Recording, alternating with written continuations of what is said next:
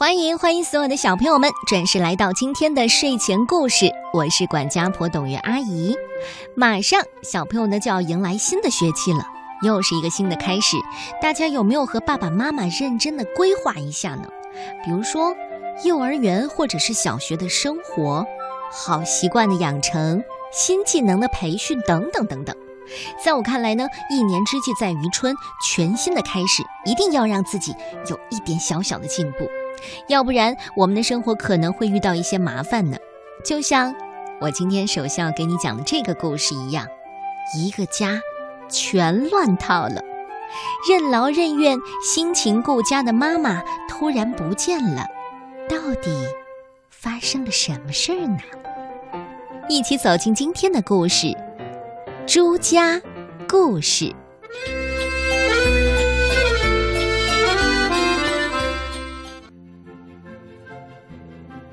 朱先生有两个儿子，西蒙和帕克。他们住在一栋很好的房子里，有很好的花园，有一辆很好的车子在很好的车库里。房子里还有他的妻子。每天早晨，朱先生去上很重要的班之前，总是大声的喊：“亲爱的。”早餐呢？快点儿！每天早晨，西蒙和帕克去上很重要的课之前，总是大声的喊：“妈，早餐呢？快点儿！”他们出门以后，猪太太洗净所有的碗盆，整理所有的床铺，用吸尘器清洁所有的地毯，然后去工作。每天傍晚，孩子们上完很重要的课回到家，总是大声的喊：“妈，晚餐呢？快点儿！”每天傍晚，朱先生做完很重要的工作回到家，总是大声的喊：“老太婆，晚餐呢？快点儿！”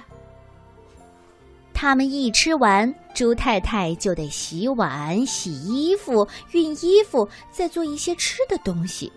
可是，在客厅里的朱先生和他的两个儿子呢？他们躺在沙发上看电视。哎呀呀呀呀！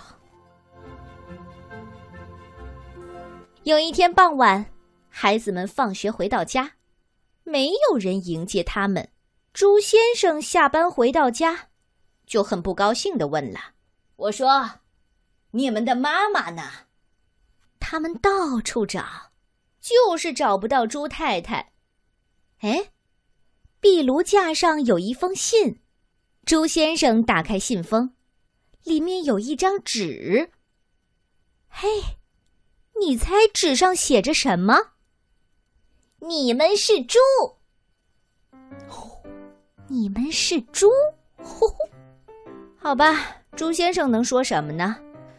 唉，好吧，我们三个自己做晚餐吧。他们花了几个小时，做出的晚餐难吃死喽。第二天早晨，他们只好自己做早餐，又是做了好几个小时，难吃死了。第二天的白天。第二天的晚上，第三天，猪太太一直没有出现。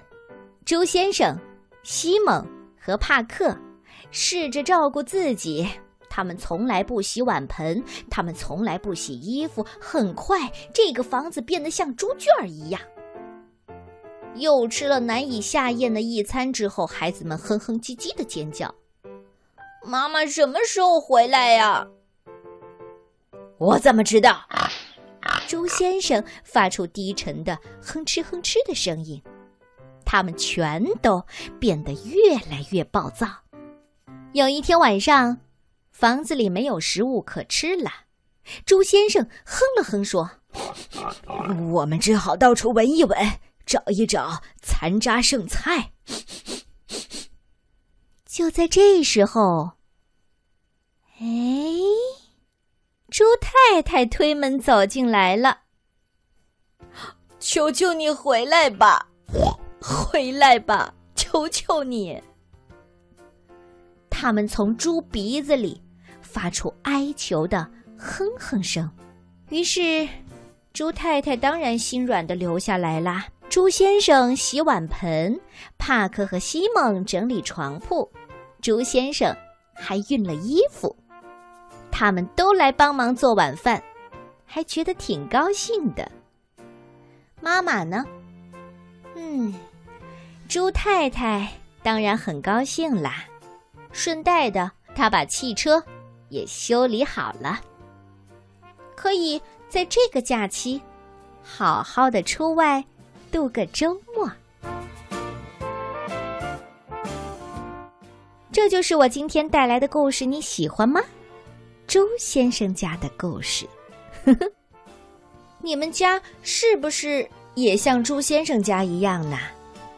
家里的家务活全靠妈妈干了。好吧，猪，我们通常会说它是好吃懒做的代表动物。嗯，原来猪是比喻父子三人的。我可不想当猪，你也不想吧？